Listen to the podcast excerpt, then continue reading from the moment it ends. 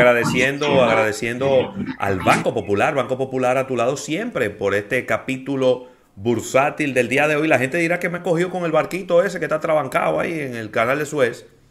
Pero señores, que mira, mira la importancia de eso, Rafael.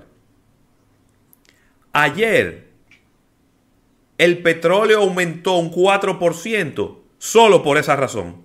Ajá, eso era de esperarse. Yo te lo dije. ¿Por qué? Y, y es que por ese canal es que se mueve la mayor cantidad de crudo, pero también productos refinados. Sí.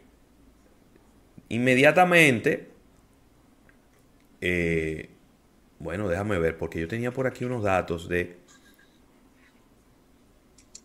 Se mueven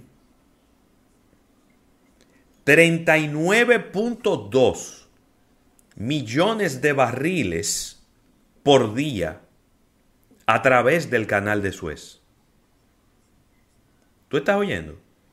¿Cuánto? No, de los 39.2 millones de barriles que se producen, 1.74 millones pasan por el canal de Suez durante un, año, durante un año completo. Es que es vital, es vital eso. Pero también pasan 1.54 millones de barriles por día de productos refinados, que es más o menos el 9% de todo lo que se consume en el planeta. ¿Eh? El viernes, mm. es decir, hoy, hay 10 barcos esperando pasar por el canal de Suez, que llevan 10 millones de barriles de petróleo. Nada más y nada menos. Entre esos 10 barcos. Oye, qué liazo. Obviamente, yo no sé, eh, eso está tan lejos que no es tan fácil decir que vamos para allá a ayudarlo. No es tan simple, ¿verdad? No, no, no. Porque fácilmente se van a tomar aquí. tres o cuatro días llegando allá. Sí, claro. Porque es por agua que hay que llegar. Y entonces, a lo mejor lo que están esperando es a ver si el gobierno de Egipto, pues logra solucionar ese, ese tema durante el fin de semana. Pero tú puedes estar seguro que si en el fin de semana eso no se arregla, van a empezar a salir gente para allá. Eso es un hecho. Van a empezar a salir gente para allá. Yo no sé qué raro que Elon Musk no ha dicho que él puede resolver eso. Porque tú sabes que él siempre está como bailando en todo lo...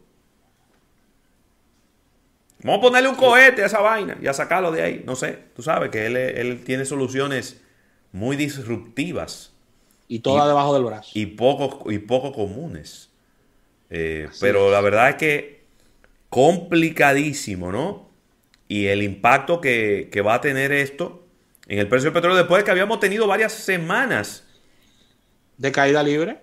donde venía bajando, eh, de hecho, en la semana completa venía bajando el precio del petróleo. Y pues, eh, déjame ver cómo está en este momento el precio del petróleo. Bueno, pero ¿y dónde fue que lo metí? Aquí está para, ver por dónde anda, porque ya había sobrepasado de nuevo los 60 dólares el barril. ¿Mm? Sí mismo. De hecho, Rafael, este, esta noticia está llegando en este mismo momento y es que muchos buques están cambiando de ruta para evitar pasar por el canal de Suez. Es decir, vamos a tomar la ruta larga, que con todo y lo larga que es, va a ser más económica y más rápida que esperar. Porque ahora, ¿qué ocurre? Que ahora, cuando se desbloquee el canal de Suez, hay que esperar que todos los que están en, en fila crucen. Sí, más de 12 barcos. ¿Cuánto? Más de 12 barcos. 200. Más de 200 barcos. Pasan 50 barcos por el canal de Suez todos los días. Y ya esto tiene cuatro días. Porque fue el 20, perdón, Sí, fue, el. Es que fue el 24 de marzo que se anunció, sí, eh, pero parece que el bloqueo ocurrió el 23. Es decir, que tenemos 23, 24, 25, 26. Es posible que te- dure 27 y 28. Estamos hablando de seis días. sí, esos 12 barcos fue el del primer día. Se han ido acumulando barcos. No, pero 12 que se veían en la gráfica. Por ahí cruzan Exactamente. 50 barcos todos los días. Todos los días cruzan 50 barcos. Por ahí.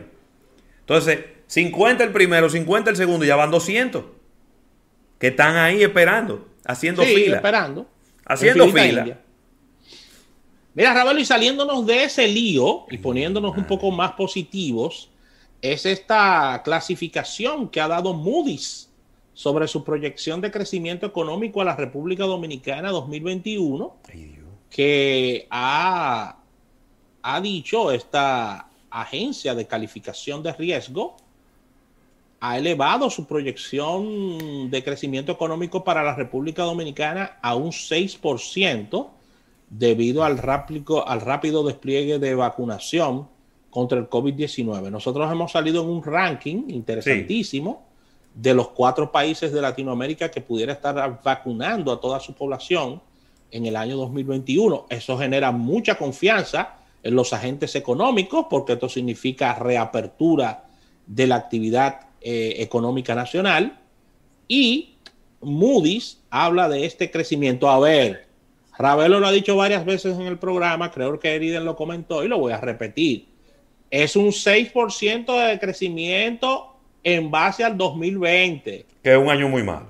que es un año que ha sido de los peores años de, de nu- de nuestra economía moderna, si pudiéramos llamarlo así como de, de alguna manera, así como tipo vanguardia, y el rápido lanzamiento eh, de la vacuna y, y la reacción de la gente a, acti- a- activaría la- las actividades de construcción, de comercio, servicios y turismo. Así que está reaccionando favorablemente el sector turístico, aunque todavía tiene muchas oportunidades. Y la agencia calificadora dice que la República Dominicana muestra una baja susceptibilidad a los riesgos y a la vulnerabilidad de eventos extremos como situación de liquidez fiscal, entre otros. Así que positivo esto, Ravelo. Lo que, lo que dice Moody's genera mucha confianza y qué bueno, qué bueno que la calificadora está dando ese 6% de crecimiento, que, que no va muy lejos de lo que decía el Banco Central eh, a, a inicio de 2021. Vuelvo y repito, un 6% en base al 2020. ¿eh? Claro. ¿Cuánto fue que, cuánto fue que cayó la economía del, de- del país en el 2020? ¿No fue como un 7, Oh, pero como un 7%? muchísimo.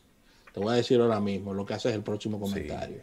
Mira, el petróleo y, y comentar este esto el petróleo ya está en 61 dólares con 18 centavos, ¿eh?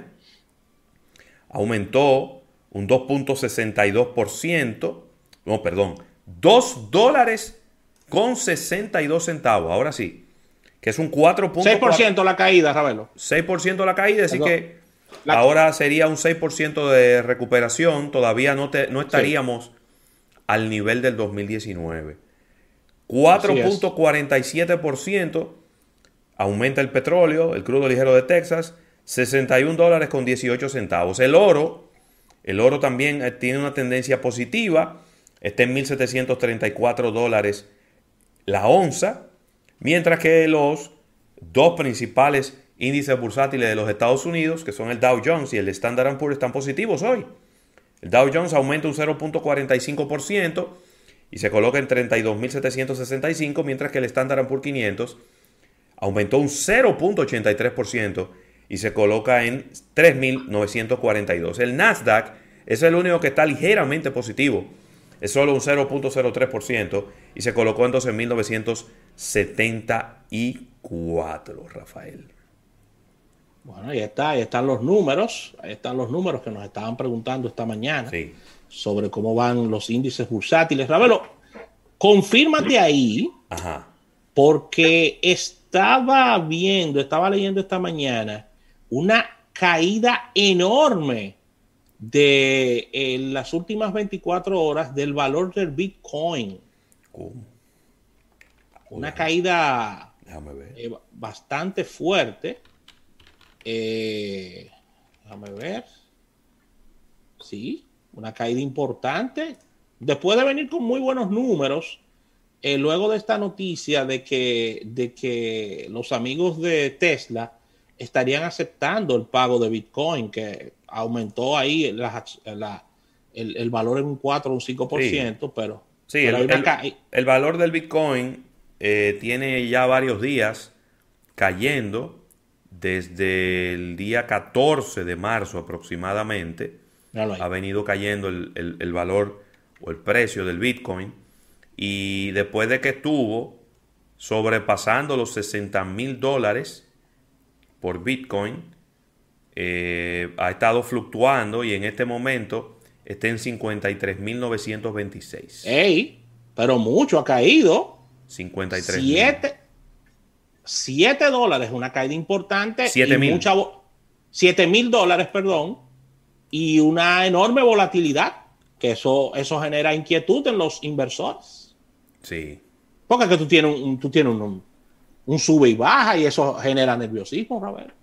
Así mismo. Mira, interesante eh, que estoy viendo por aquí las acciones de Nike que han aumentado en un 2. A pesar de lo de, a pesar de lo de China. Pero por eso es que me sorprendo. 2.54% ha aumentado las acciones de Nike.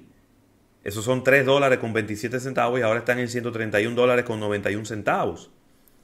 Parece que ellos han, de alguna manera, han, ido manejando este tema de la, de la controversia y parece que todavía no han empezado, Rafael, a afectarle en su valor bursátil. Bueno. Vamos a ver eh. cuánto tiempo ellos pueden mantenerse agarrados de esa ramita sin, irse para el río.